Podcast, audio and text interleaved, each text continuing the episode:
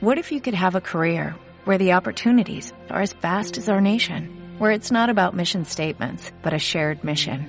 At U.S. Customs and Border Protection, we go beyond to protect more than borders, from ship to shore, air to ground, cities to local communities. CBP agents and officers are keeping people safe. Join U.S. Customs and Border Protection and go beyond for something far greater than yourself. Learn more at cbp.gov/careers.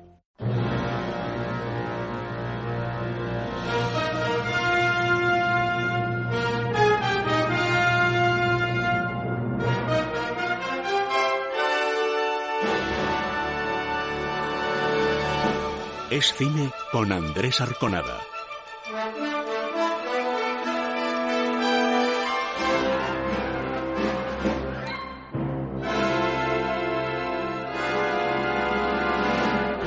Hola amigos, muy buenas noches. Gracias por estar ahí, muchas, muchas gracias por acompañarnos en Estines, siempre en el radio y sobre todo gracias por apoyar a este grupo, a Libertad Digital y evidentemente tanto al periódico como, como a la radio por ese apoyo incondicional que estáis haciendo en todos estos días de epidemia, desgraciadamente, que nos mantiene a todos eh, en casa encerrados. Como os decía, es un placer el volver a estar con vosotros, el ofreceros, si podemos, eh, eh, contenidos nuevos, que lo vamos a intentar, aunque también, como es habitual en estos programas especiales, nos vamos a retroceder en el tiempo y vamos a recordar algunas de esas entrevistas que pertenecen a películas o a series que estuvieron muy presentes en nuestros programas de la temporada pasada o de esta misma eh, que estamos emitiendo en estos momentos. Ya sabéis que vamos a seguir con los concursos, que vamos a, a acercarnos a algunos estrenos que sí se producen vía online en, en distintas plataformas y también en televisión en abierto eh, y por supuesto eh, vamos a mantener nuestros concursos siempre de la mano de Sergio Pérez. Hola Sergio, ¿cómo estás? Muy bien Andrés, resistiendo, que no es poco y me alegro de, de saludarte y muy buenas noches a todos. Como decías, Andrés, vamos a seguir manteniendo ese concurso de los tres Blu-ray de Si yo fuera rico, por gentileza de, Sony España, a quien agradecemos este concurso y os vamos a intentar, bueno, pues regalar esa, esa comedia, ¿no? Para levantar los ánimos, una comedia protagonizada por Alex García y por Alexandra Jiménez. Alex da vida a Santi, que, cuya vida siempre ha sido un desastre, gana un verdadero pastón en la lotería, nada más y nada menos que 25 millones de euros. Algo que sería maravilloso si no fuera por un pequeño detalle, el régimen de gananciales en pleno proceso de divorcio con Maite. Santi se ve enredado en una maraña cada vez más grande e hilarante para tratar de ocultar su recién adquirida fortuna a su ex y a todo el entorno hasta que el divorcio sea efectivo. En ese entorno va a haber una cena eh, muy divertida que podéis ver en el tráiler en el que los padres de ella todavía no saben que se están divorciando. Ella le pide el favor a Santi de que disimule durante esa cena y él, aunque intenta ocultar su fortuna, sí es cierto que se ha comprado algún que otro pequeño capricho como un gran reloj. El personaje de Antonio Resines, que es el suegro de Santi, le pregunta que cuánto le ha costado el reloj y eso es lo que preguntamos. ¿Cuánto dice Santi, el personaje de Alex García, que le ha costado ese reloj? Si lo sabéis, escribís a escine más concurso arroba esradio.fm. Escine más con símbolo positivo eh, concurso arroba esradio.fm y podréis ganar uno de esos tres Blu-ray de Si yo fuera rico. Es cine con Andrés Arconada. Es el tiempo ya de noticias y vamos a empezar con algo que tendríamos que haber hecho referencia, pero que ya por fin está en todos los hogares. Primero se vio en, en plataformas muy concretas, pero ahora ya todos los que están en Movistar pueden verla eh, como un canal más. Hablo de la plataforma Disney Plus. Está llena de contenidos eh, muy interesantes, sobre todo eh, para la familia. No solamente contiene películas Disney, sino que su catálogo es bastante amplio. Sergio, cuéntanos un poquito más de la plataforma. Pues Andrés, son cinco los grandes bloques en los que se clasifica todo el contenido de Disney Plus. Son los bloques de Disney, Pixar, Marvel, Star Wars y National Geographic que pasó a formar parte de, Disney con la compra de, y con la adquisición de, de Fox.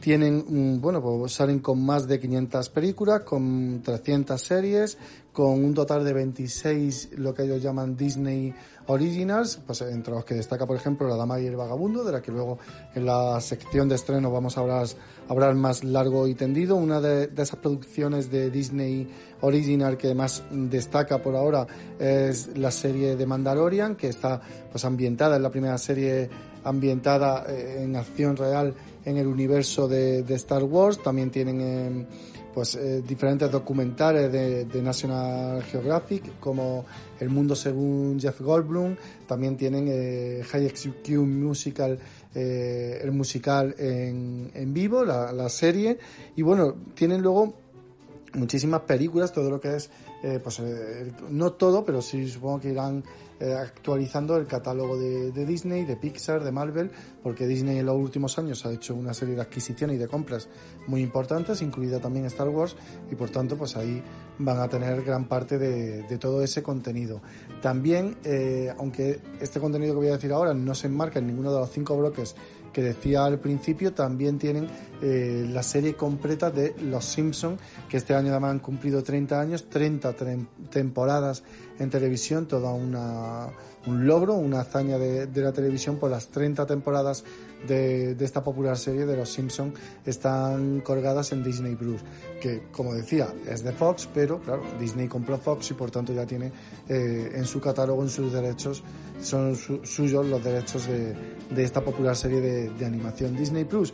Bueno, pues suma a, a este panorama de plataformas que sin lugar a duda, bueno, pues vamos a ver luego cómo va evolucionando porque ya pues tenemos ahí la plataforma de Amazon, la plataforma de, de Netflix, HBO por supuesto en España tenemos eh, Flixole, es decir, que son muchísimas las plataformas ahora que, hay, muy variadas, y bueno, pues habrá que ver cómo sigue evolucionando, claro. Pues afortunados los que tengáis eh, Disney Plus, con toda la oferta que nos acaba de contar eh, Sergio, pero también hay que seguir hablando de la pandemia, del coronavirus, entre otras cosas, porque nos ha traído esta semana noticias buenas y noticias muy malas. ¿No es así, Sergio?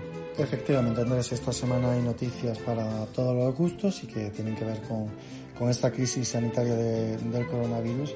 Pues por un lado tenemos eh, buenas noticias, noticias como que Tristán Ulloa, el actor que de 49 años, pues que ha abandonado ya por fin el Hospital Infanta Leonor, comunicaba él mismo a través de sus redes sociales que había dado positivo eh, por coronavirus y bueno pues ha pasado eh, unos días en, el hospital ingresado y afortunadamente ha sido ya dado de alta. Eh, eso sí va a tener que seguir guardando cuarentena 15 días totalmente aislado dentro de su domicilio pero ya por fin ha podido reencontrarse con su mujer con sus hijos y entre lágrimas es, él mismo lo, lo comunicaba en las redes sociales agradeciendo todo el apoyo, toda la muestra de cariño que ha recibido durante este tiempo. Quería, quería daros las gracias a todos, a todos por, por estar ahí, por, por acompañarme, por... Me he sentido muy, muy arropado. Eh, ha habido momentos jodidos pero, pero he ido remontando, las defensas han subido y ya estoy sin fiebre, estoy con voz, ya tengo voz y tengo energía y, muchas ganas de, de veros a todos, de compartir con vosotros, de, y abrazaros a todos, a todos los que me habéis mandado mensajes. Eh, a todos los que habéis orado por mí, mucha gente que ni siquiera conozco y, tan generosa. Y seguimos con buenas noticias, noticias que tienen que ver con, la solidaridad, con, el altruismo, ¿no? Y que están demostrando, pues, eh, también las ficciones. Eh, hay muchos rodajes que se han paralizado y hay muchas series que tienen que ver con temática, con temática sanitaria, con temática de médicos. Es el caso de, The Book Doctor, que ya había terminado el rodaje de su última temporada, acababan de terminar justo antes de las restricciones que se han puesto en Estados Unidos eh, por motivo de la cuarentena y todo el material lo han donado a un hospital de, de Atlanta. También es el caso de la serie de Resident de la cadena Fox, que también ha donado todo el material de Atrexo, que tienen como batas, eh, sistemas de protección, mascarillas, lo han donado eh, todo. Y también una de las series más populares en Estados Unidos, de las más longevas, desde 2005 se emite, son ya 16 temporadas, hablamos de Anatomía de Grey. Este, esta serie sí ha tenido, esta serie de la ABC sí ha tenido que suspender su rodaje y ha donado todo el material de, de Atrexo que tienen pues en este hospital, ¿no? Que recrean como si fuese la ciudad de, Seattle. También lo ha donado todo Estación 19, que es un spin-off de Anatomía de Grey, esta versa sobre los bomberos y todas las mascarillas y, protecciones que tenía lo han donado al cuerpo de bomberos y la propia protagonista de Anatomía de Grey, Ellen Pompeo, eh, era la que publicaba un vídeo en Instagram eh, con un, una muestra de cariño a todos los sanitarios.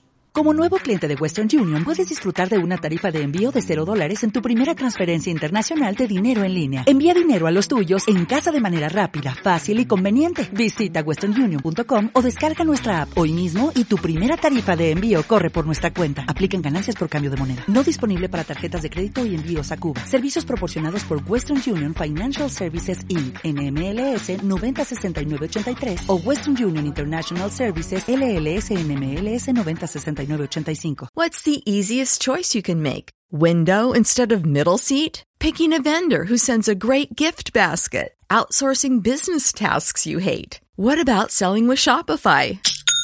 Whether you're selling a little or a lot, Shopify helps you do your thing, however you cha-ching. Shopify is the global commerce platform that helps you sell at every stage of your business. From the launch your online shop stage to the first real life store stage, all the way to the did we just hit a million orders stage. Shopify's there to help you grow. Whether you're selling scented soap or offering outdoor outfits, Shopify helps you sell. Wherever and whatever you're selling, Shopify's got you covered. Sign up for a $1 per month trial period at shopify.com slash try. Go to shopify.com slash try now to grow your business, no matter what stage you're in. Shopify.com slash try. Hey everybody. Esta es mi publicación de agradecimiento para mis enfermeras y doctores. Muchos de nosotros tenemos el privilegio de poder permanecer en cuarentena y aislados intentando mantenernos sanos. Ninguno de vosotros tiene ese privilegio. Todos vosotros estáis en primera línea y esto, que ya parece terrible, se agravará en las próximas semanas. Este agradecimiento viene por mi parte y por mi familia. Apreciamos vuestro trabajo y os queremos. Vosotros, los enfermeros y los médicos, sois lo mejor. Y también todos los que trabajan en el hospital. Os queremos, cuidaros.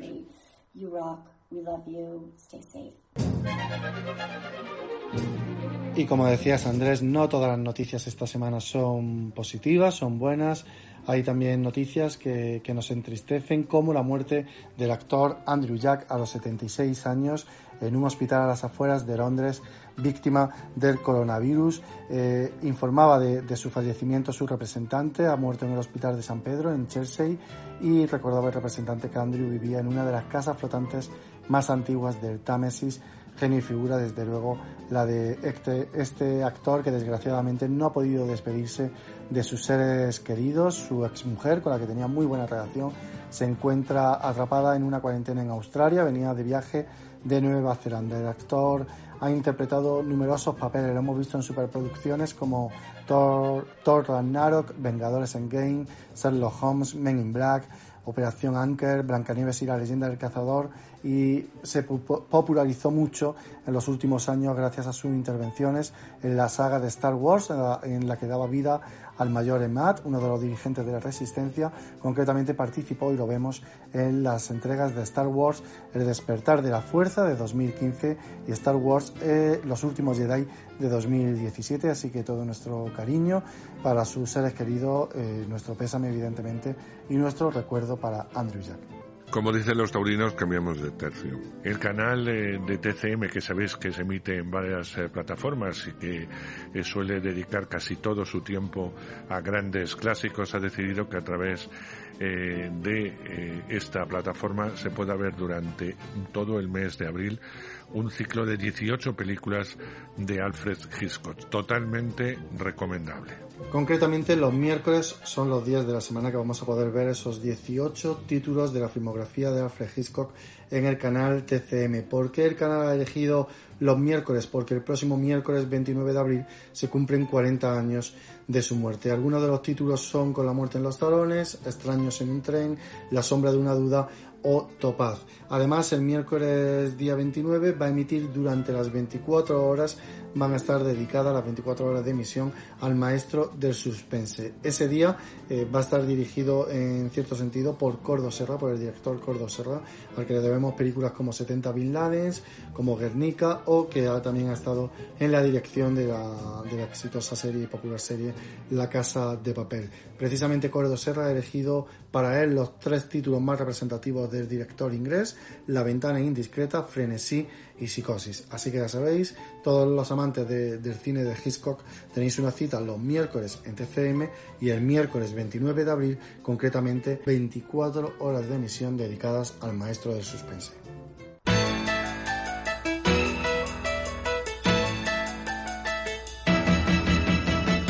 Con los estrenos. En distribuidoras como Contracorriente Films han decidido estrenar algunas de sus películas que tenían previsto estrenarlas en salas cinematográficas eh, vía online.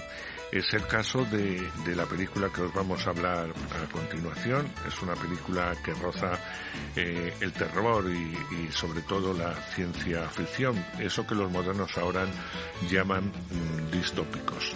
El estreno de a contracorriente para esta semana es Vivarium. Vivarium es el segundo largometraje que dirige Lorcan Finnegan, eh, con guion firmado por el propio director, y la película se presentaba en la semana de la crítica del Festival de Cannes y está protagonizada por el nominado al Oscar por la red social Jesse Hessenberg eh, y también por Imogen Potts, eh, a la que le debemos entre otros títulos Green Room, y Jonathan Arias como Morgan en la serie de televisión Sherlock.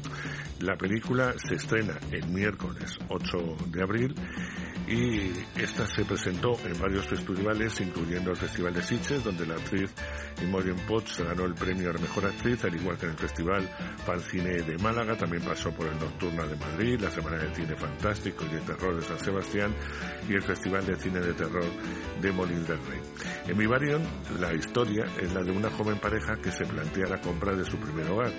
Para ello van a visitar una inmobiliaria donde lo recibe un extraño agente de ventas que les acompaña a una nueva misteriosa y peculiar urbanización para mostrarles una vivienda unifamiliar. De pronto, allí van a quedar atrapados en una pesadilla laberíntica y surrealista de la que son incapaces de salir. Lo que pasa no lo podemos contar, lo tendréis que ver eh, evidentemente en la tele. Como os decíamos, como es una eh, película que debería haber llegado a salas y no puede ser, pues lo vais a poder ver a través de las plataformas digitales tanto Movistar Plus como Vodafone y Rakuten en televisión. Hay muchas casas que parecen ideales. Pero estas casas realmente lo son. No es exactamente lo que estamos buscando. Espera, no, no, creo que no es por aquí. Sí, es por donde hemos venido. No, ¿seguro? Literalmente vamos en círculos. Hola. Nunca había oído tanto silencio. ¿Y si no vienen? ¿Qué debería hacer con él? Esta casa es para siempre. El entorno perfecto para una familia joven. A veces a la gente le gusta estar sola. No puedes estar con los otros a todas horas.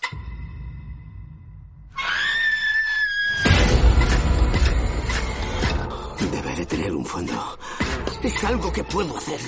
Déjame hacerlo. Te hace actuar como si fuera su jodida madre. Ni hablar, vuelve adentro. Adentro. Venga. Quiero volver a casa.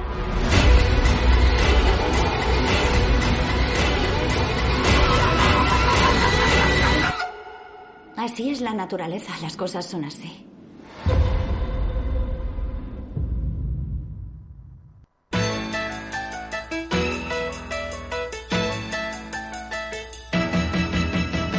con un nuevo estreno. Ya todos los que tengáis eh, la plataforma de Disney, Disney Plus, podréis ver en vuestra pantalla una mm, película, eh, una muy buena película, hay que decirlo, sobre todo para toda la familia. Hablo de La Dama y el Vagabundo. Ya sé que La Dama y el Vagabundo no es una novedad, no, no es una novedad si la veis en dibujos animados, pero Disney que tenía previsto estrenar en cine este remake que ha hecho de los dibujos animados clásicos, como está haciendo con otros, eh, otros clásicos de la factoría, decidió estrenarla en su plataforma porque era una forma también de animar a que muchos espectadores se acercasen a la misma con todo eh, las novedades evidentemente que tiene eh, la plataforma Disney que son muchas y muchas más eh, que tendrá. ¿En qué se diferencia de, la película de dibujos animados? Pues hombre, se diferencia primero que hay imagen real, que hay personajes reales, que la ambientación es extraordinaria y que dura un poquito más, quizá porque las acciones están más delimitadas, pero no importa. Insisto que La Dama y el Vagabundo es una reinterpretación del clásico animado de 1955. La película narra una bonita historia de amor entre un cocker eh, acomodada, una cocker, y un perro callejero que emprenden una gran aventura juntos a pesar de sus diferencias. La vida es muy fácil para Reina, una inteligente spaniel que vive en un barrio de clase alta, a las afueras de la ciudad. Sus amos Jaime y Linda la miman a diario, pero cuando tienen un hijo, la mascota deja de ser el centro de atención y todo se complica más para ella con la llegada de la tía Sara, a quien le gustan mucho los gatos y muy poco los perros. Entonces la perrita va a acabar sola en las calles donde se va a encontrar con Golfo, como decíamos, un avispado can que le enseñará a desenvolverse en el mundo y del que se va a enamorar. La cinta combina, repito, la acción real con la animación eh, fotorrealista vamos a ver eh, a Linda, a Reina, con sus eh, distintos amigos, también a los amigos de Golfo, los dos mundos contrapuestos y las aventuras. Ya sabéis, y no hace falta que esto se spoiler ni nada, es eh, con final feliz. Es una muy buena historia, muy buena, insisto, para verla en familia, y yo imagino que a Sergio le parecerá lo mismo, ¿o no? Pues fíjate Andrés, yo que soy tan entusiasta de las películas Disney, pues en esta ocasión no lo soy tanto como, como tú, porque bueno, a lo mejor también tiene que ver que mi relación amor-odio con, con los perros, pero mmm, no termina de convencerme. Es cierto que es una historia bonita, es una historia para ver en familia, cosa que se agradece estos días de, de confinamiento, pues que claro, tenemos a los niños todo el día en casa, pues hay que poner películas eh, acorde a su edad y es una buena historia, es una historia bonita, está muy bien hecha, eso hay que, que reconocerlo, pero me pasa lo, lo mismo que me pasaba con el, con el Rey León. No me termina de convencer eh, cuando los animales reales hablan. Entonces no hay emoción, es decir, esa, esa falta de emoción que veíamos en el Rey León, por ejemplo, cada vez que Simba o Mufasa hablaba, cosa que no tenía los dibujos, evidentemente, porque son dibujos, pues aquí en La Dama y el Vagabundo me pasa lo mismo, no, no me transmiten emoción eh, ni Reina ni Golfo, y sobre todo Golfo, que es el que más emoción te tiene que transmitir, ¿no? Un poco de, de pena, de complicidad, de, pobrecito, ¿no? Qué mala vida, qué mala vida lleva y que incluso se enamora de alguien que le llama vagabundo, perro callejero.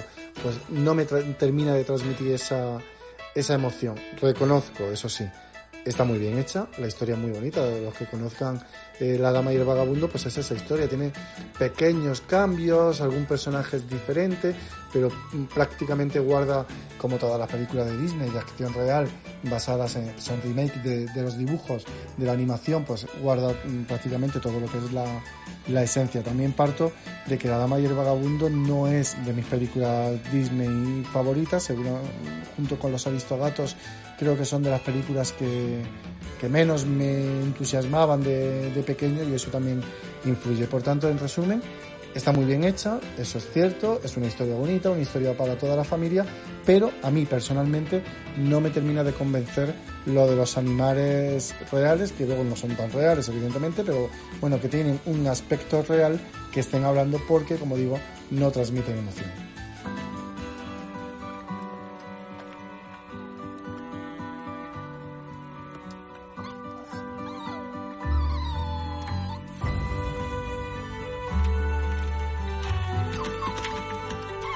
A que lo adivino.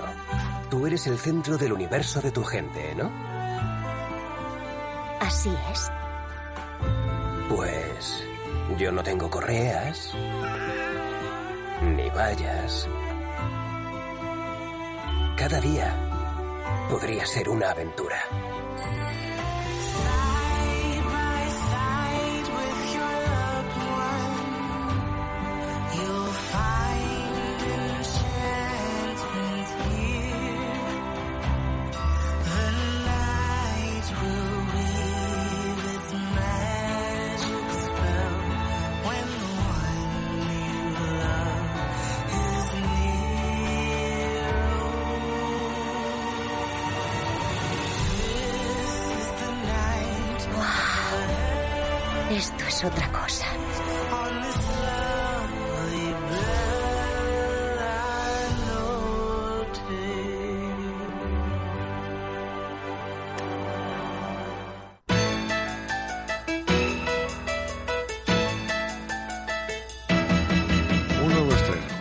Le toca el turno a Netflix, eh, la plataforma eh, que más se ve en televisión junto con Movistar. Y ahí estrenan películas, ya hemos hablado de, la película española que está funcionando muy bien como es Hogar, y le toca el turno a una película argentina porque tienen varias en su catálogo. A mí me ha gustado especialmente En Muerte en Buenos Aires, un thriller eh, muy especial interpretado por el hijo de Ricardo Darín, Chino Darín, que combina, ya sabéis, su labor cinematográfica entre España y su país de origen, Argentina. En esta ocasión él interpreta a un joven inexperto policía, así va a comenzar la película, en la que vemos cómo espera al resto de sus compañeros en la habitación de un hotel donde ha ocurrido un asesinato. Un viejo, o un maduro, mejor dicho, eh, detective, eh, cansado un poco de la vida que le toca llevar y de todo lo que le rodea, eh, va a entrar en acción y este muchacho va a insistir para estar a su lado. El chico es un tanto ambiguo y en Detective no creéis que termina de fiarse demasiado de él, pero es verdad que va a poder introducirse en la red en la que parece que puede haber sido el asesino de este hombre, de este rico hombre con una gran fortuna y que es homosexual y por tanto meterse en el circuito de este, de este ambiente y de estos sospechosos no lo es, eh, no es tan fácil y sin embargo a este policía, al joven policía le va a resultar eh, bastante fácil, al menos eso es lo que parece. Es una peli de la que no podemos eh, desarrollar demasiado porque si no os la contaremos, pero durante la hora y media o un poco más que dura eh, el film os va a entretener, os va a tener la mirada fija y sobre todo vamos a ver una gran interpretación de todos los que componen el reparto de muerte en Buenos Aires. Recomendable desde nuestro punto de vista para que la podáis echar una ojeada como imagino la ha echado ya Sergio. Pues sí, Andrés, he podido ver también esta película en Netflix como, como tú y tengo sentimientos enfrentados. Eh, a grosso modo me ha gustado, es una buena película, una película que mantiene el suspense, en la que el espectador pues va a ir junto a estos policías pues desentrañando toda la trama que hay detrás del asesinato de este hombre rico, ¿no? que, era gay, que frecuentaba, que tenía una parte oscura, eh, que hay claros oscuros en su vida, que frecuentaba un club gay eh, nocturno, que va a ser este club el epicentro de la, de la investigación. Pero ese es, es, uno de los problemas que le veo a la película. No te terminan de explicar cómo llegan a, ese club, dónde están las pistas que, enfocan todo hacia ese club. Y luego es cierto que la película es muy ambigua en muchos eh, sentidos, eh, una ambigüedad buscada, pero el problema es que en el desenlace no terminas de entender el comportamiento de determinados, de determinados personajes.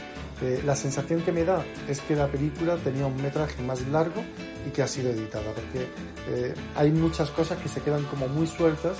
Eh, hay una cosa de, que este policía maduro, eh, que es fundamental para entender y que eh, a mi modo de ver solamente lo, describen con una pequeña frase en un momento dado del principio y que si no tienes buena memoria o no, te, o no has recaído en esa frase te va a ser difícil a lo mejor entender el comportamiento. Por tanto me parece que tenía mayor duración la película y que ha sido editada porque ya te digo que se me quedan ahí esos flecos sueltos, pero bueno, en términos generales, si no nos ponemos muy exquisitos en analizar eh, al detalle, sí es cierto que es una buena película de suspense que te mantiene esa intriga por saber quién es eh, el asesino de la, de la película.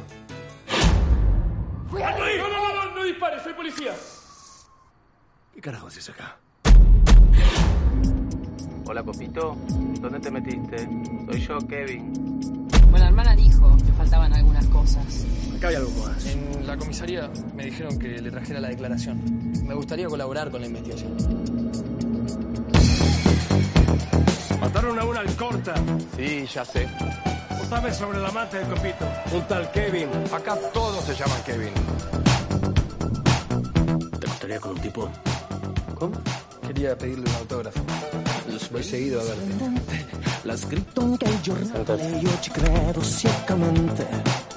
Yo no creo que él sea el asesino. Me parece que te estás encariñando con el sospechoso. Jefe, déjeme seguir. Se terminó. Este caso es distinto.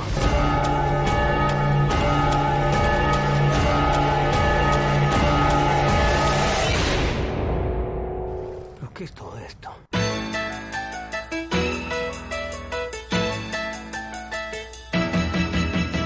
Vamos con una serie, en este caso una serie que llegará el lunes a Paramount Network, que sabéis que es en abierto, con lo cual la podéis ver tranquilamente. Es una eh, serie muy especial, se llama La Amiga Estupenda y ha sido un éxito auténticamente arrollador en Italia, de la cual es originaria.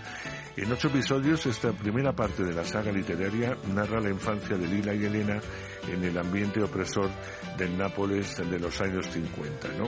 Y voy a contaros un poco el argumento. Cuando su mejor amiga desaparece misteriosamente, Elena Greco, una escritora ya de edad avanzada y retirada en una casa llena de libros, decide abrir su ordenador y recorrer los pasos que marcaron la existencia eh, ligada a su amiga de la infancia, Rafaela, a quien llamaba Lira. Paramount Network, repito, estrena este lunes La Amiga Estupenda, la primera entrega de estos ocho episodios de una relación que abarca más de 50 años y que está basada en el constante conflicto de querer a alguien con locura y a la vez sentir celos por sus logros ambientada en una barriada del Nápoles de los años 50, marcada por la pobreza, el analfabetismo y la violencia, la producción producida por HBO en colaboración con RAI adapta la exitosa tetralogía literaria de dos amigas compuesta por La amiga estupenda, Un mal nombre, Las deudas del cuerpo y La niña perdida de Elena Ferrante, seudónimo de la napolitana Anita Raja, cuya identidad ocultó hasta 2016 eh, y que también participa en el guion. Saverio Costanzo dirige este relato costumbrista que evoca el neorealismo italiano y que introduce la voz en off para ser más fiel a la novela. La protagonistas son Ludovica Nasti, Elisa del Denio como Lila y Elena, en la etapa de niñas Guy Lirazzi y Margherita Machuaco como adolescentes, elegidas además entre más de 9.000 aspirantes. Ellas recrean aquel entorno opresivo, hostil y machista de la época que superan eh, cambiando los juegos por la lectura. La pequeña Ludovica fue premiada por la prensa italiana con un Globo de Oro como joven promesa 2019 y la serie ha sido reconocida como mejor drama en el Festival de Televisión de Monte Carlo. Como os decía también, la segunda temporada de la serie está disponible en Esbigo. Pero primero la veis, veis la primera, veis en abierto y si os apetece, pues veis ya esa segunda. ¿Tú sabes qué pone aquí? ¡Asno! Es la más lista del barrio. No la podemos sacrificar, señora Cherulo. No irá a estudiar, tu padre lo ha decidido. ¿Quién te crees que eres? Aquí todos trabajando y la señorita estudiando. Cuando entras en un sitio que no te corresponde, siempre hay problemas, siempre. Aquí, la gente te pisotea como pasatiempo. Pase lo que pase, tú sigues estudiando. La amiga estupenda. Es cine con Andrés Arconada. Si os parece, vamos eh, con un tema que os va a interesar seguro, mm, en un tiempo que, ¿por qué no?, la lectura también se ha convertido en algo muy importante.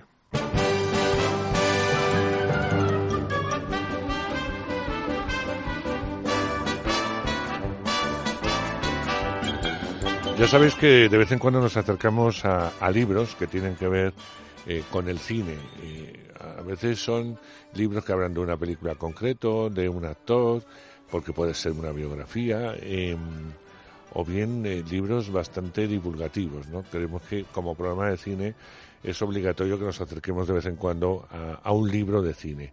Este es el caso de, de, este libro que tengo ya entre mis manos y que lo podéis encontrar en librerías, y si no pedirlo pues a, plataformas eh, que lo tienen, eh, como por ejemplo Amazon, por ponernos un, ejemplo.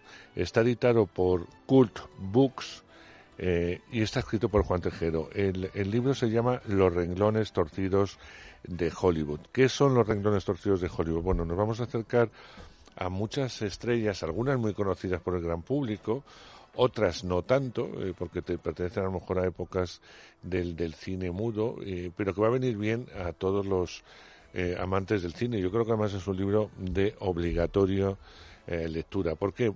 pues porque a veces se hablan de algunas de las películas que se han intervenido y pocas veces de una vida trágica, en muchos momentos una vida de adicciones, en otros, y de un final, en algunos casos, eh, muy destructivo, desde el propio suicidio a, una sobredosis o al olvido eh, más absoluto, con lo cual eh, su vida se convierte en auténtica tragedia. El libro empieza con, con, el Drácula más famoso de toda la historia del cine, que es Bela Lugosi, y acaba con una de las grandes promesas del que podría haber sido uno de los actores eh, de moda ya lo era cuando murió, porque murió con 23 años, si uno no recuerda mal, River Phoenix, y hermano de Joaquín Phoenix, y que podía haber sido lo máximo porque era un actor eh, realmente excepcional, que curiosamente era un hombre que eh, hablaba mal de las drogas, etcétera, y murió por sobredosis de toda la mezcla que hizo de drogas en un local tirado en, en, el suelo. Bueno, pues de muchos nombres que iremos algunos desgranando, estamos hablando, como os decía, de dos, pero allí también está eh, Greta Garbo, Judy Garland, eh, Orson Welles, Buster Keaton, eh, John Belushi, Bela Lugosi, como os decíamos al principio, Joe Sanders, John Server, otra actriz polémica, Patty Duke, eh, que nadie descubrió, pensaba que era mal carácter, que tenía una enfermedad bipolar. En fin, de todo eso nos habla Juan Tejero y lo hace como suele escribir él, con un lenguaje muy cercano, muy ameno, para que no solamente los aficionados al cine eh, o entendidos del cine eh, sepan de qué le están hablando, sino que realmente cualquiera que se acerque a los renglones torcidos de Hollywood pueda entender esta trágica historia de juguetes rotos entre las luces y los brillos de un Hollywood o de una industria eh, que a veces ha sido muy cruel con sus eh, protagonistas. Hola Juan, ¿cómo estás? Muy bien, Andrés, ¿qué tal? Pues nada, nos vamos a acercar a, un libro que imagino que te ha llevado bastante eh, investigación, ¿no? Sí, además muchos de ellos, algunos de esos actores, por ejemplo, iban a haber entrado en algunos de los anteriores que estuve haciendo y los fui dejando porque no me daba tiempo, me faltaba información, documentación, o sea que, por ejemplo, el caso de Bela Lugosi yo llevaba mucho tiempo buscando, John Sanders, y también encontrar el momento adecuado, el hilo conductor de todos ellos, porque a veces tú tienes ganas de hablar de una serie de actores, pero necesitas un hilo conductor. Y había algunos que se me habían quedado en el tintero, que no lograba encajarlos, y bueno, cuando se me ocurrió esta idea de los renglones torcidos, pues fue cuando se le fue dando forma, pero algunos a lo mejor los escribí en dos meses, pero otros a lo mejor lleva tres o cuatro años recopilando cosas de ellos. La verdad es que eh, en muchos de esos casos su vida fue bastante trágica, ¿no? Porque cualquier tipo de adicción es mala pero, eh, pero eso te conduce en muchos de esos comportamientos a extremos no deseados ni por ellos mismos, pero que están enmarcados en una industria que sigue siendo muy cruel, por otro lado. ¿no? Claro, porque el hilo conductor no son las adicciones, el hilo conductor son una serie de estrellas que en el paraíso se sentían extraños. Mm muchas veces era por adicciones, porque claro, difícilmente una profesión de actor puede encajar a alguien que llega borracho al plato o que está enganchado a las drogas, pero por ejemplo el caso de Orson Welles no tenía nada que ver, era que era un genio, un genio que quería hacer lo que le venía en gana y Hollywood, sobre todo en la época del sistema de estudios, pues tenía muy claro que los que mandaban eran los estudios, los productores, y que el director tenía que estar a su servicio. Y Orson Welles, que era muy rebelde, pues nunca se sintió a gusto en Hollywood, ni Hollywood se sintió a gusto con Orson Welles. Lo mismo le pasó a un Erich von Stroheim, por ejemplo. Y después sí, sí que hay casos de actores o actrices con vida muy desgraciada por culpa de esas adicciones, algunas incomprensibles, como es el caso de John Belushi, porque aparentemente era un actor que lo tenía todo, pero que el único propósito de su vida parecía que era destruirse a sí mismo, y lo logró y murió muy joven cuando estaba destinado a ser el rey de la comedia o un Buster Keaton, por poner un ejemplo, que incluso en ciertas épocas había logrado desbancar a Charles Chaplin, pero que el alcohol y una mala decisión a la hora de fichar por un estudio, pues le llevó a un declive que durante más de una década, pues no es que le llevara a mendigar, pero sí que casi acaba con su carrera. Lo que sí es verdad es que Hollywood no, no tendía su mano. Pones el caso, por ejemplo, de, de una actriz que a mí me gusta eh, muchísimo, eh, que incluso Jessica Lange hizo, eh, por la que creo que estuvo nominada, una película basada en su figura, habló de Frances Farmer, una actriz que Hollywood aprisionó de alguna forma o destruyó por ser por sus ideas políticas. No se lo permitieron le acusaron absolutamente de todo y tuvo una vida bastante desastrosa incluso hasta a mí son historias me parece fascinante esta historia sí, a mí son las historias que más me conmueve porque cuando la lees te das cuenta hasta qué punto el Hollywood de aquella época podía ser terrible si tú no entrabas dentro de los cánones que ellos marcaban. El caso de Frances Farmer era el de una joven, casi una niña prodigio, una niña que ya a muy temprana edad escribía obras de teatro, que le gustaba la literatura, que estudió una carrera universitaria y tuvo el problema de ser increíblemente hermosa. Era muy bella, era muy atractiva, era una podría haber sido también una buena actriz, pero sobre todo era un rostro. Y Hollywood decidió que iba a ser una más de las bellezas que engalanarían las películas. En este caso era la 20th Century Fox. Claro, alguien como Frances Farmes, que además tenía una rebeldía innata, que se había educado en un hogar muy intelectual, con ideas izquierdistas, que había conseguido una beca para viajar a Rusia, enseguida fue mal vista. No ayudó mucho que una tendencia al alcoholismo muy pronunciado y que entonces aquello fuera un cóctel, terrible en el cual en unos pocos años Frances Farmer pasó de ser la gran promesa del Hollywood de los 40, probablemente era la rubia platino del momento, mm. a convertirse en un desecho de la sociedad, en una mujer a la que la policía detenía por la noche porque conducía borracha, porque llegaba a las fiestas absolutamente alcoholizada, que era capaz de insultar a un juez en un juicio, y llegó al extremo de que la internaron en unas clínicas de desintoxicación en las cuales se le aplicaron unos tratamientos terribles de electroshocks que bueno, solamente alguien con la fortaleza que tuvo Frances Farmer pudo salir de aquello y la última etapa de su vida sí que la vivió más tranquila, también con cierta propensión a la botella, pero absolutamente alejado ya de los focos de Hollywood. Sí, no, no, eso es, tremendo. Fíjate, hablando de, de mujeres también bastante incomprendidas, está el caso de Jane Server, ¿no? Un, una actriz muy compleja, porque la verdad que era guapísima, que funcionaba muy bien como actriz, que lo mismo trabajaba en el cine americano que, europeo, pero claro, tenía algo que era tremendo, que eran las depresiones, una mujer enferma, mentalmente enferma. Sí, podría haber sido un caso similar al de Frances Farmer, pero sin la personalidad de Frances Farmer. Esta era una mujer con mucha menos iniciativa y que se dejó manejar. Se dejó manejar sobre todo por una serie de maridos que tuvo que la llevaron maltraer ella era la americana favorita de los europeos porque era la estrella de esa película con Jean-Paul Belmondo del final de la escapada que cambió el cine y que dio inicio a los años 60 y a una nueva forma de entender la forma de hacer películas.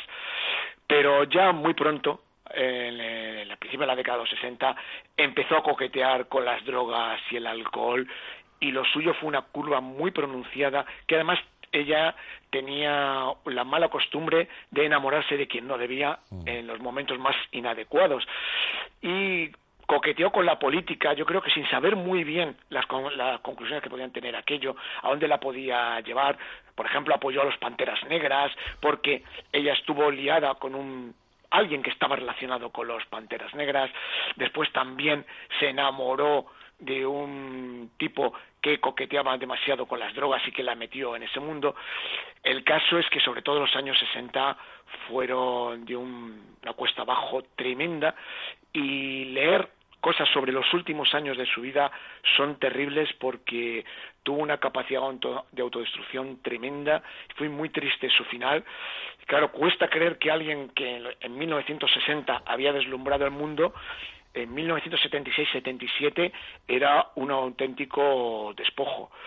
Pero bueno, fue el caso de Jan Sever, que además tiene una historia muy cinematográfica de la que se ha hecho recientemente una película y que para su vida parece más una novela que, que realmente los hechos reales de una actriz. Sí, ella estuvo en los últimos tiempos, estuvo eh, tuvo una aventura sentimental muy larga con el director español Ricardo Franco, ¿no? Y Ricardo, eh, me acuerdo cuando le entrevisté, yo creo que fue por la última vez, no por Lágrimas Negras, que murió durante el rodaje, por La Buena Estrella, por, La Buena Estrella, yo creo que fue en La Buena Estrella. Eh, hablamos de, de ella y, y, la verdad es que la recordaba con mucho amor, pero ya era una mujer eh, tremenda ¿eh? ¿eh? para aguantar por esos desequilibrios que le producían, como tú dices, las propias drogas, el alcohol y su propio carácter, ¿eh? que también necesitaba mucha pastilla para mantenerse y saber quién era en, en todo en todo momento, ¿no? Como hablábamos, como el hilo conductor es desde la, la, industria de alguna forma, Hollywood también en concreto en otras, vemos cómo algunos llegaron al suicidio, como fue el caso de, de George Sanders, que se suicidó con una nota, mandando a todo el mundo cerca, ¿no? Es decir, cuando uno está hastiado de todo lo que te rodea y especialmente del sitio donde te ha tocado trabajar. Otra historia realmente eh, tremenda. O sea, pero que el suicidio no viene de la noche a la mañana, eso tiene un proceso, eso está claro. Muy extraño porque aquí nos vamos al lado opuesto de, de. Mm. Un hombre con una inteligencia prodigiosa, tremendamente cultivado, un hombre que era uno de los mejores actores secundarios que había en Hollywood y también con acceso a papeles protagonistas de mucho caché, como podía ser, por ejemplo, el de Val Desnudo. Un actor que aparentemente lo tenía todo porque era un gran conquistador de mujeres, era un hombre que triunfaba en cualquier reunión de la sociedad porque eh, tenía mucho don de gentes y además eh, tenía una conversación muy amena, un hombre que conoció lo mejor del Hollywood de la época y que se suicidó porque decía que estaba terriblemente aburrido y mm. hastiado de el mundo en el que vivía. Mm. Muy extraño, una muerte muy extraña porque él, por ejemplo, teniendo una mansión en Mallorca, decide suicidarse en una, en una habitación de un hotelucho de Castelldefels. Sí, Deja una nota además impropia y alguien que escribía magníficamente las memorias de George Sanders son divertidísimas y denotan que detrás hay un gran escritor y en cambio su nota final fue algo así como me, tenéis aburrido, ahí os quedáis, más o menos, no, es literal, pero el, más o menos el mensaje era ese. Extrañísimo, extrañísimo porque no había no le había sucedido nada que indicara que podía suicidarse, porque no era un hombre tampoco propenso a las depresiones, no tenía ningún tipo de adicción así muy marcada, pero en cambio estaba tremendamente aburrido y decidió quitarse de en medio en plenitud de facultades y ya te digo que un hombre muy, muy inteligente. No, no, no, eso eh, lo tenemos claro. Así vas haciendo repasos. Eh, eh, también quiero señalar cómo también se cuenta la caída, el ascenso o la desaparición de, algunos de estos eh, actores por voluntad propia. Si hablamos de desaparición por voluntad propia para que nadie viese su envejecimiento, está el caso de una de las grandes o de los grandes mitos de la historia del cine y evidentemente en su momento toda una estrella y en su culmin eh, decide decir adiós. Estamos hablando de, de Greta Garbo, ¿no? Sí, yo creo que es la leyenda por antonomasia de la historia del cine, sobre todo la leyenda porque ella se empeñó en ser leyenda. Sí. Eh, no ha habido un caso igual, no ha habido un caso igual porque aquí ahora, por ejemplo, cuando los Goya se hablaba de Marisol y se decía que guardaba similitudes con el caso de Greta Garbo, pero no, no, no, no, no podemos ponerlas en el mismo nivel porque, por ejemplo, eh, Marisol, su carrera cinematográfica, pues está bien, pero había sido una niña prodigio que en cambio ya en papeles de adulta, pues no había conseguido ese estreto. Es que Greta Garbo se marchó estando en lo más alto, teniendo a Hollywood comiendo de su mano. Mm. Y lo dejó de un día para otro porque en su momento parece ser que la decisión era que no quería que el público, que su público la viera envejecer. Es cierto que durante una serie de años estuvo tentada Hubo varios momentos en los que estuvo, en los años 40 sobre todo, estuvo a punto de volver a final de los años 40. Además, sí hay unas pruebas de ella para un personaje en los años 50, al final de los 40, 50, que hace poco en un documental yo lo vi, de esas pruebas que ella hizo. Creo que es el 48 por ahí. Josh Cukor la tentó también varias veces, era un, gran amigo, su íntimo amigo en el mundo del cine probablemente era Josh Cukor. Quitando esos momentos, se mantuvo absolutamente recta, como buena nórdica era muy cerebral, era mm. muy fría y desapareció. Desapareció hasta el punto que prácticamente no se dejaba entrevistar, eh, vivía en un mundo aparte. Ella no es que huyera de las cámaras, pero no asistía a ningún acto. Y bueno, claro, eso la convirtió en leyenda, porque es el único caso que hay en la historia del cine en que alguien con su talla decidirse en el momento más alto, porque James Dean es leyenda porque murió. Sí, o Marilyn Monroe, claro. Monroe murió, no sabemos cuál habría sido, pero la única, la única diva o divo que decidió dejarlo todo en el momento en el que estaba reinando fue Greta Garbo. No, no, y además lo gestionó porque vivió hasta los 84 años, eh, toda su vida. Tengo que ir acabando, pero no puedo dejar en ese abandono, en este caso voluntario, en otros casos la hicieron abandonar y las empujaron al olvido. Habla de una actriz muda que ahora mismo no, no me acuerdo, que acabó senil en un asilo de, en un asilo de, jubilados de artistas que por fin iban a Los Ángeles y en su cabeza seguía pensando que era grande, o casos tan tremendos como el de otra reina de, de la belleza, como digo yo, porque Verónica Lake acompañó durante mucho tiempo no solamente a Alan Alda, sino a un montón de, digo, a, Raúl, eh, a eso, Alan y como a multitud de actores conocidos, eh, siempre con su melona, melena que marcó una época y que acabó en lo más eh, oscuro, es decir, nadie le tendió una mano a esta mujer. Sí, el primer caso es el de Mae Murray.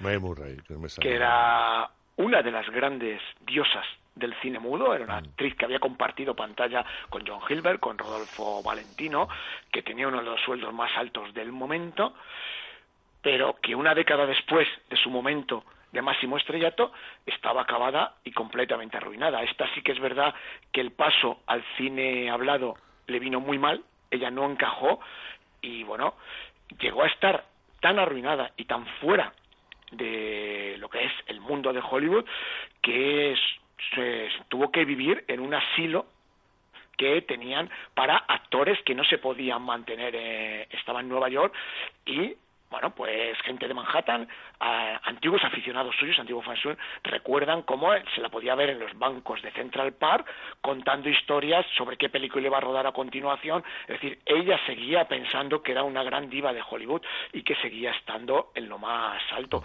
Un caso terrible. Sí, fue terrible. Y el segundo es el de Veronica Lake. Veronica Lake, me parece tremendo lo que le hicieron a esta mujer.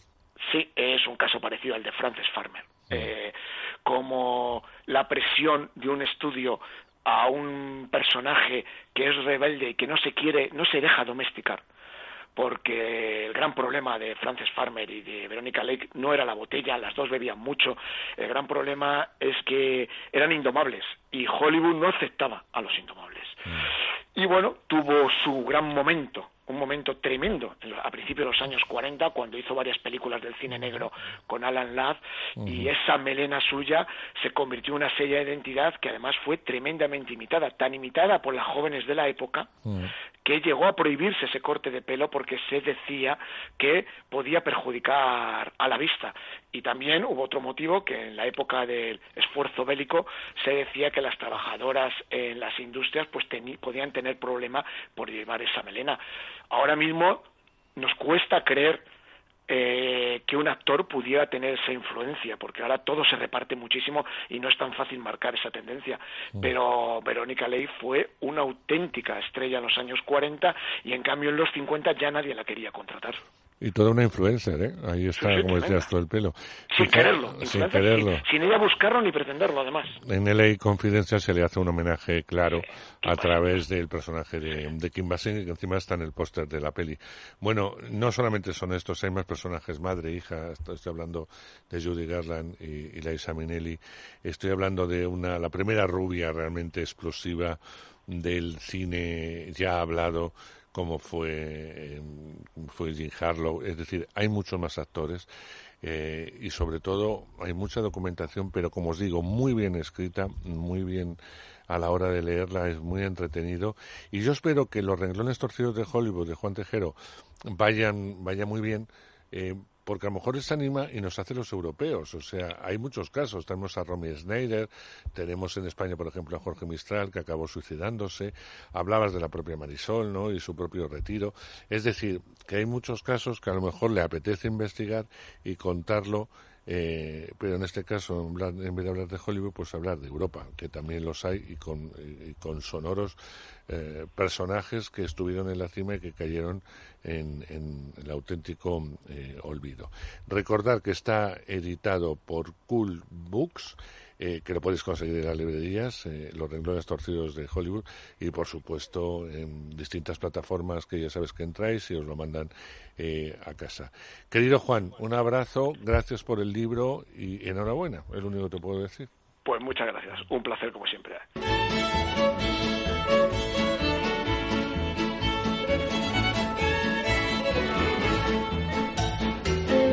Esta semana vamos a iniciar una nueva sección, puesto que estamos en casa, los cines están cerrados, pero no por eso debemos dejar de viajar a todos esos lugares mágicos, a todas esas historias que nos alegran, que nos hacen reír, que nos hacen llorar o que nos mantienen intrigados o nos hacen incluso pasar un mal rato como el caso del cine de terror, ¿no?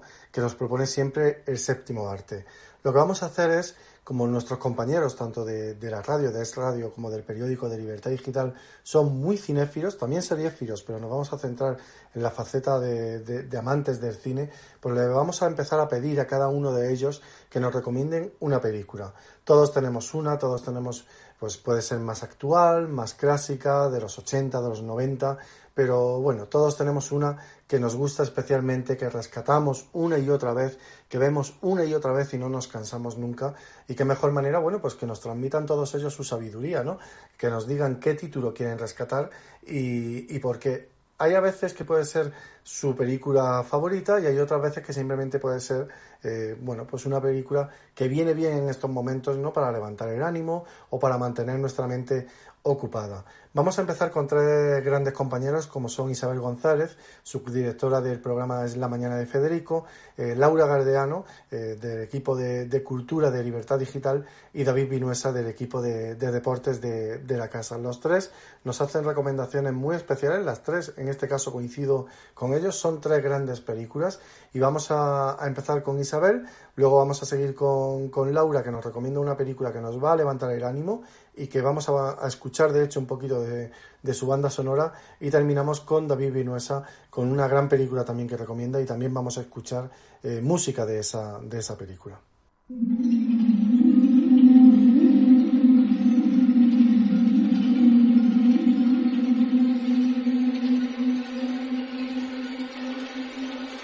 Queridísimo Andrés Arconada y a todo el equipo de Cine Radio, eh, soy Isabel González del equipo de Federico Jiménez Los Santos y tengo una recomendación eh, por encima de todas. Además, Andrés, estoy segura de que ahora mismo está sintiendo y dándome la razón con la cabeza porque él sabe que soy una grandísima seguidora, más que del género de la ciencia ficción, del género del terror. Y en el caso de la película de la que quiero hablar, de Alien, eh, concretamente del octavo pasajero, pues se juntan precisamente estas dos temáticas.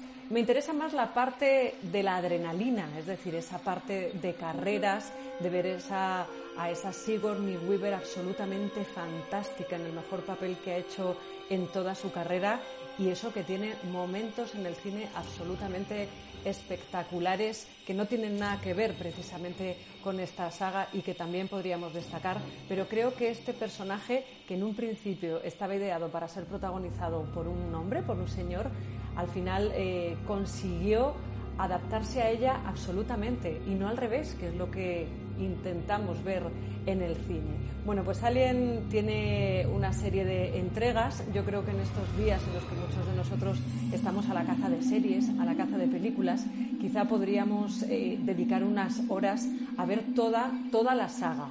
¿Por qué quiero recomendar la saga entera? Porque creo que tiene un principio y tiene un final y eso a mí me gusta. Yo soy de, de finales que hayan terminado. A mí me interesa muchísimo eh, saber cómo concluyen las historias. Yo tengo un baremo muy concreto para recomendar las películas y son las que a mí me gustaría volver a ver con mis hijos. Bueno, pues yo con la saga Alien la veo con mis hijos, la, se la he puesto a mis hijos, eh, he intentado que disfruten tanto como yo lo hice la primera vez y tienen además el aliciente de que cada vez que veo una de ellas me entretengo, me entretengo cada vez más, de hecho.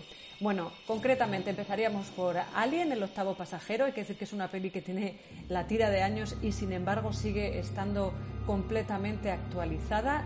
Creo que ha envejecido poquísimo, ni siquiera esa nave futurista, esa Nostromo que ideó Ridley Scott podemos decir que se haya quedado antigua porque, al igual que pasa con otra gran saga, Star Wars, pues son puertas que abren, mandos que nos mueven por el universo y velocidades ultrasónicas.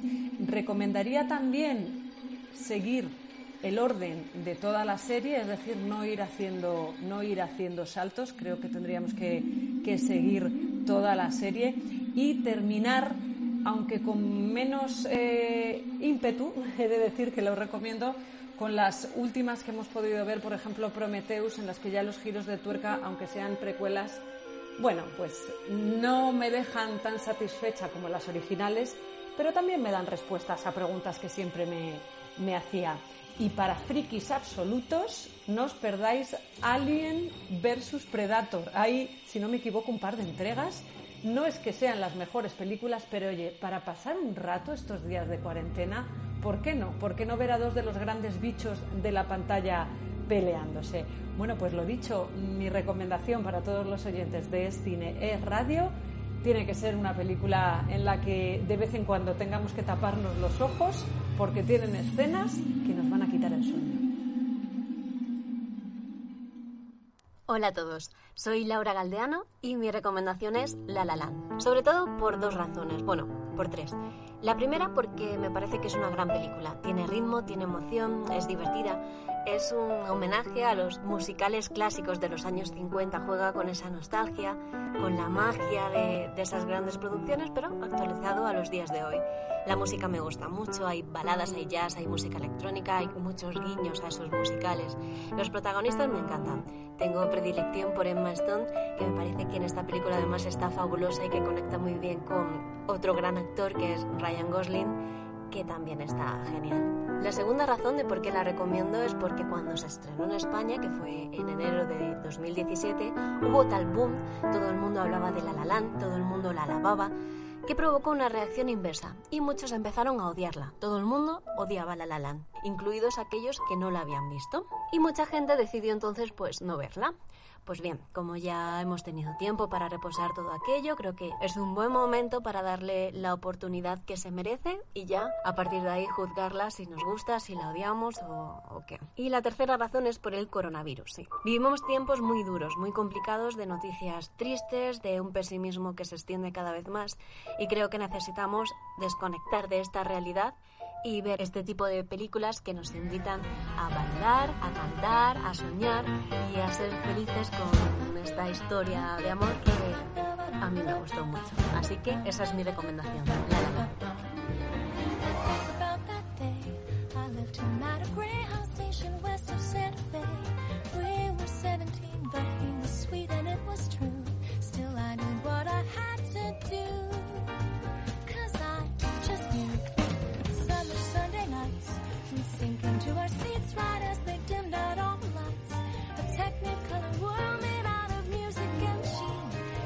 Me to be on that screen and live inside each scene. Without a nickel to my name, hopped the bus, here I came. Could be brave or just insane. We'll have to see.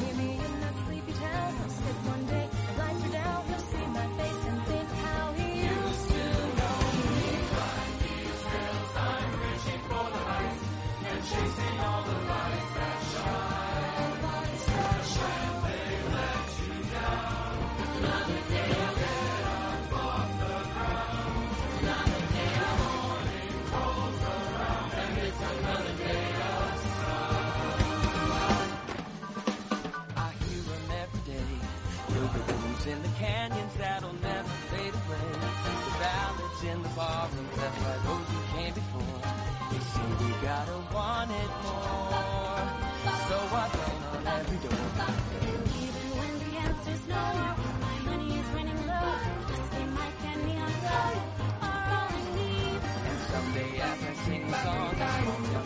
Come along. Things. Hush your mind.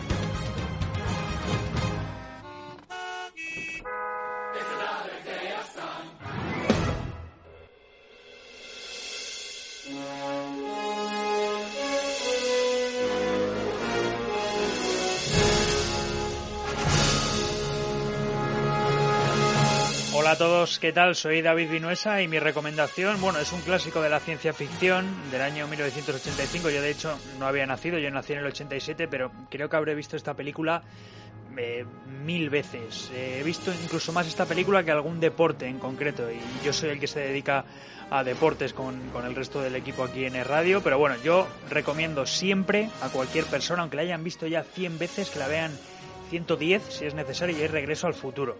Es un auténtico peliculón. Regreso al futuro 1. Hay una trilogía entera que por supuesto recomiendo, pero si hay que elegir una película, yo me quedo con la primera, por todo.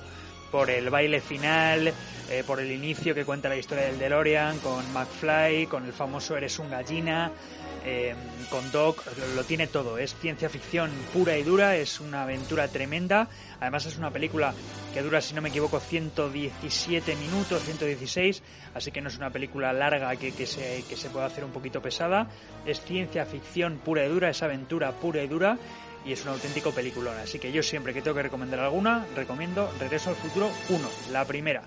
Ese origen de Marty McFly y de y de Doc. Así que no seáis gallinas y poneros regreso al futuro.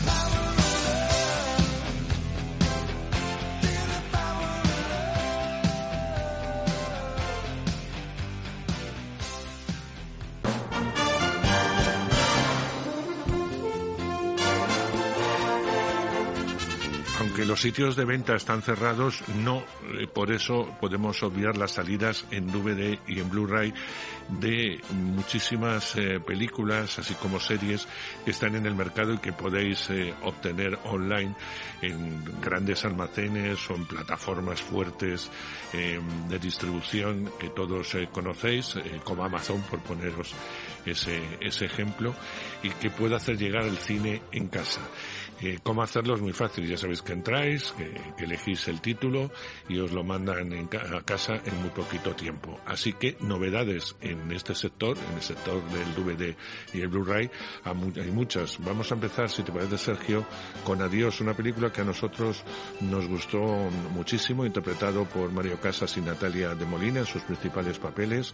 La historia de un auténtico marginado que sale de la cárcel, que quiere salir de toda eh, la porquería que hay a su alrededor, pero que le va a ser realmente imposible. Cuéntanos un poquito más, Sergio. Pues sí, Andrés, la película nos gustó mucho a los dos y nos reafirmamos porque es una muy buena película de Paco Cabezas, que ya había trabajado con Mario Casas en Carne de León. Paco Cabezas que, que ha hecho un periplo, vamos, ha hecho una trayectoria en Hollywood bastante sólida, que ha hecho paréntesis, ha vuelto a España y ha dirigido esta película, como decías, de un hombre, Juan, que es el personaje que interpreta Mario Casas, que intenta reinsertarse, pero no se lo pone nada fácil. La historia está ambientada en la barriada de las 3.000 viviendas de Sevilla.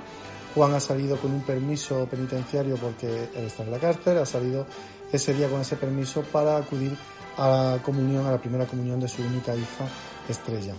Cuando están volviendo por la noche de vuelta a casa, Juan va a dejar a Estrella y, a Triana, su mujer, que es el personaje de Natalia de Molina, las va a dejar en casa para luego poderse ir a la cárcel a, a la hora tope que tiene, pues ahí va a haber aparentemente un accidente de tráfico en el que va a morir Estrella. Juan va a estallar de ira, evidentemente, y bueno, el caso va a caer en manos de Eli, que es el personaje que, que está súper bien interpretado por Ruth Díaz, que es una inspectora que junto a su compañero Santa Cana pues van a lidiar con los recelos y determinación de los, de los progenitores para encontrar a los culpables y con el clan de los santos al que pertenece Juan pero que eh, se había alejado de, su familia que este clan quiere tomarse la justicia por su mano. Este choque a tres bandas entre los policías, los padres de, la pequeña eh, y el clan de los santos al que pertenece el padre de la pequeña, pero como decía, está distanciado, pues va a destapar al final toda una red de intereses y de pactos silenciados. Como decía, muy buena película de Paco Cabezas, protagonizada también muy bien, tanto por Mario Casas como por Natalia de Molina. Sale tanto en DVD como en Blu-ray.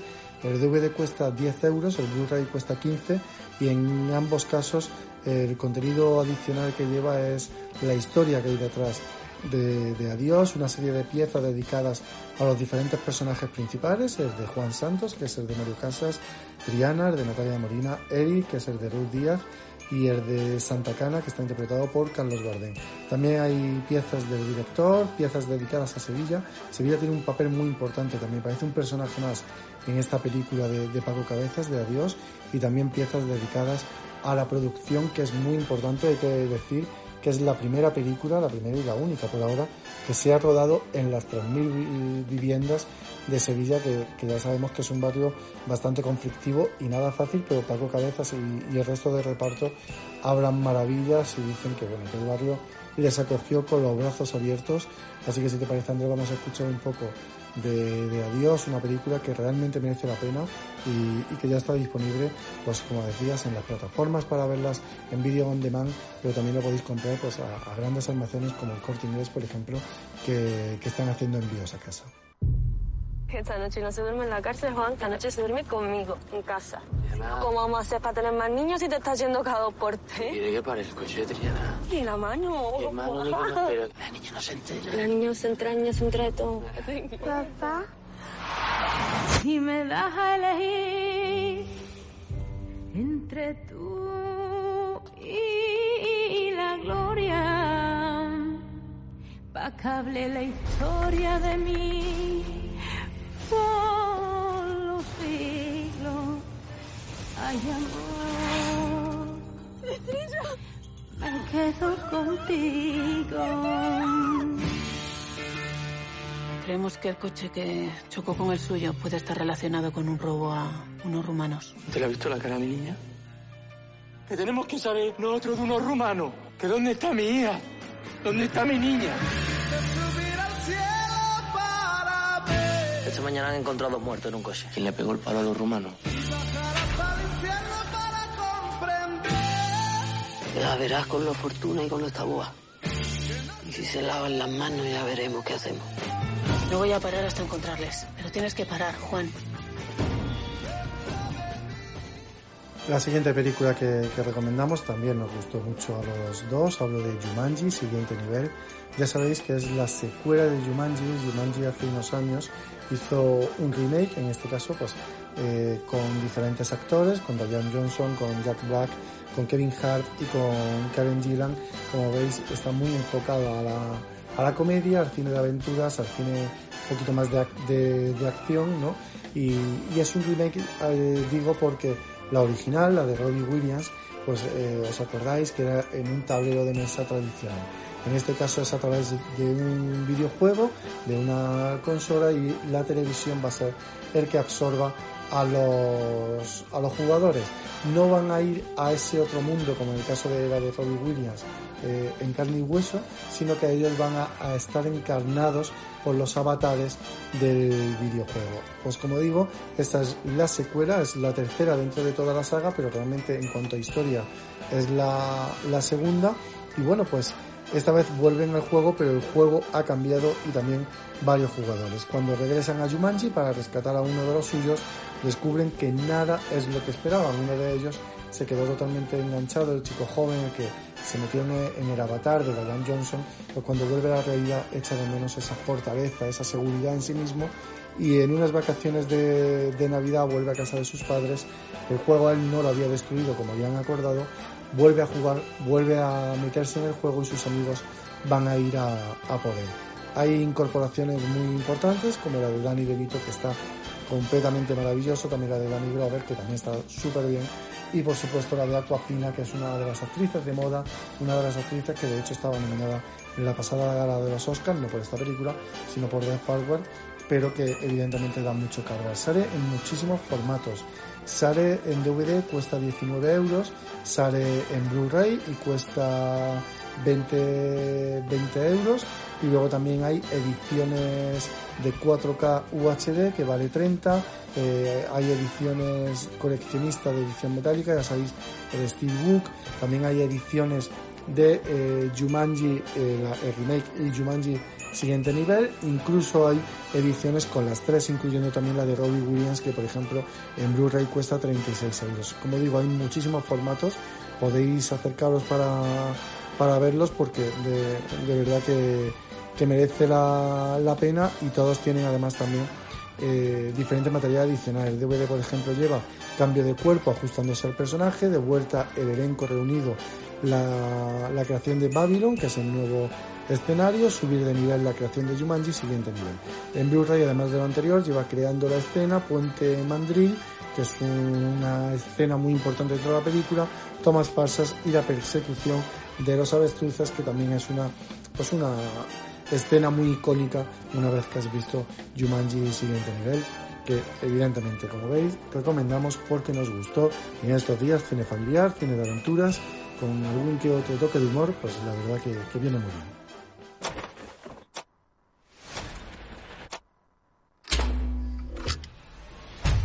¿Sigues hablando con tus amigos? Es complicado. La primera vez que estuvimos juntos, éramos personas diferentes. in the game.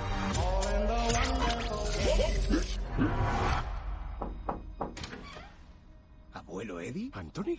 Ellas son Marta y Bethany. Él es el abuelo de Spencer. Encantada. Hola. Buenos días. Perdona esta invasión. Vosotros no invadís, él invade. Milo Walker. Ah, ¿Habéis visto a Spencer? Creo que ha vuelto a entrar. Hay que ir a por él. ¿A ti se te ha ido la pinza? Aún no hemos elegido personaje. ¡Uh! odio esta parte! ¿Has oído algo? ¿Eh?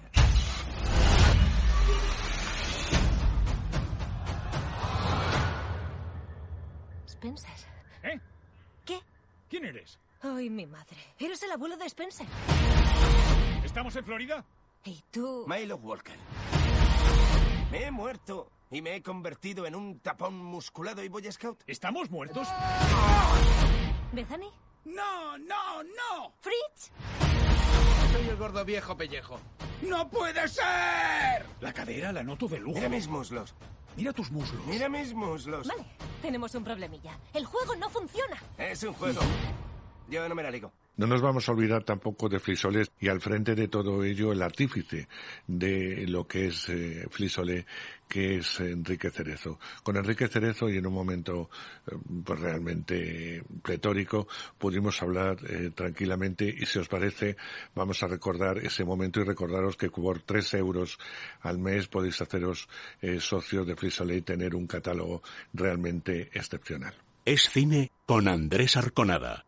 Es radio. Para mí es una gran satisfacción, porque es hacer llegar a todo el público español, amante al cine español de todos los tiempos, desde los años 40 hasta los años 2010, poder presentar estas películas en un formato magnífico, tanto de imagen como de sonido, y la gente, la verdad, que lo va a apreciar, lo va a disfrutar y, sobre todo, va a estar encantado con la historia de esas películas que se contaban en aquella época que son muy importantes y muy atractivas y sobre todo muy divertidas algunas. Fundamentalmente es una labor de recuperación del máster original. Hay que partir de un elemento que normalmente no son buenos elementos, pero gracias a la restauración digital se pueden compensar y restaurar una serie de imágenes que prácticamente eran perdidas y que no tenían ninguna solución y hoy día podemos ver muchas películas con más calidad que cuando se estrenaron en su día en los cines. Bueno, el último cuplé es que es un... Primero hay que tener en cuenta una cosa importante. En el cine español, durante toda esa época de los años 40 a los 70, 80, han estado los mejores fotógrafos del mundo. Grandes operadores, desde Alejandro Ulloa, Gerner, Krasker, en fin, había una serie de operadores aguayo magníficos. Y esos han hecho que la restauración y que hoy día se pueda ver esta película mejor que el día que se estrenó es gracias a su trabajo, a su labor y a su magnífica fotografía que hacían tanto en color como en blanco y negro. Yo, por ejemplo, te puedo decir que Viridiana, que fue Aguayo, el operador de la película, es que de verdad Aguayo era un tío que trabajó muchísimas películas en el cine español, miles de películas en el cine español, con Rafael Gil, con todos los grandes directores, y es que hoy día el traspasar a vídeo o a un sistema digital cualquier película de estos maestros de la fotografía es una gozada porque se ve lo que es el blanco y negro, se ve lo que es el color y se ve lo que es la capacidad de foco que hay desde el primer protagonista hasta el último.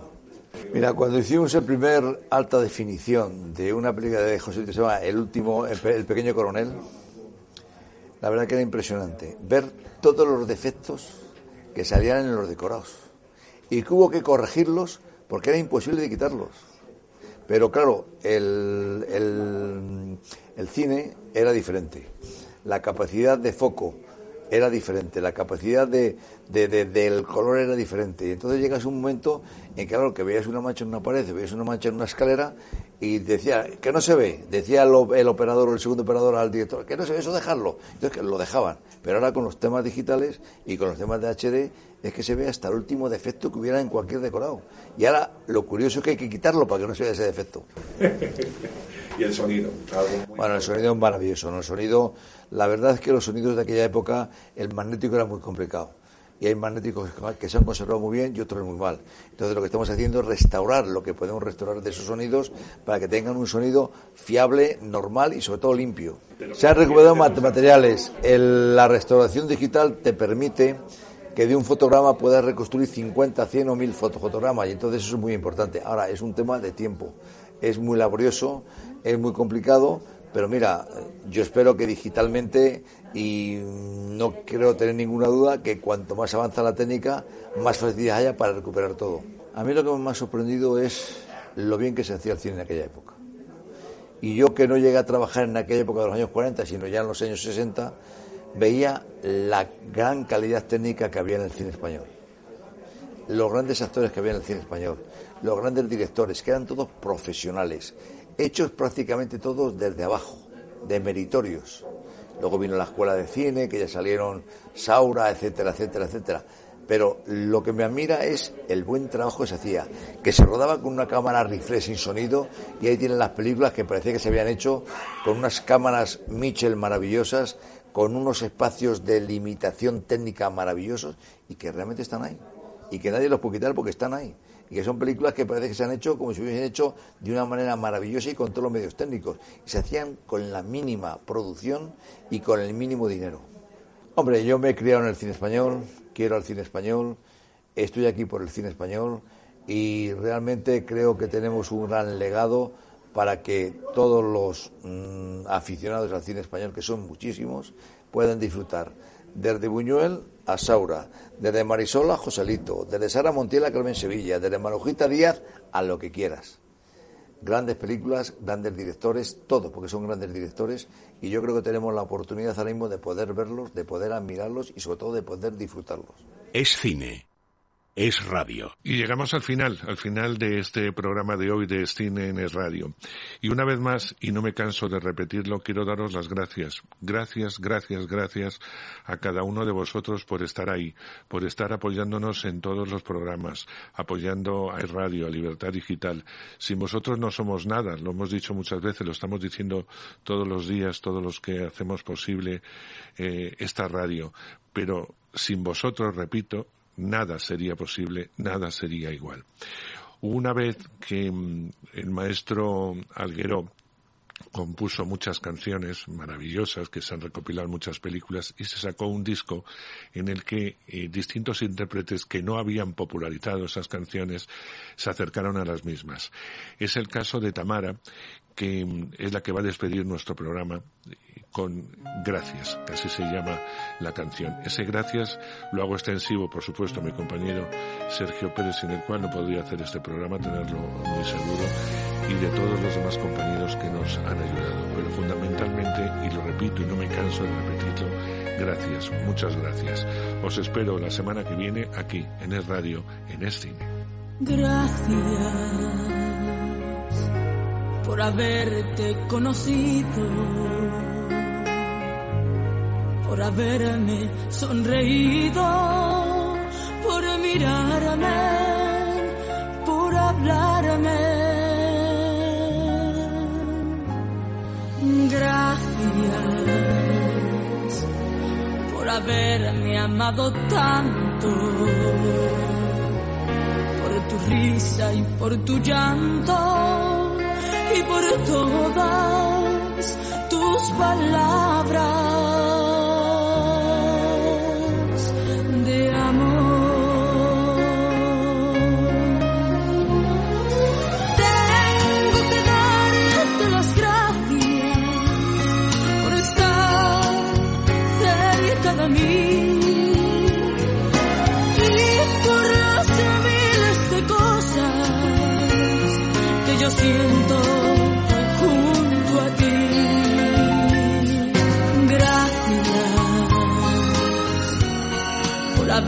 Haberte conocido, porque nunca me has mentido.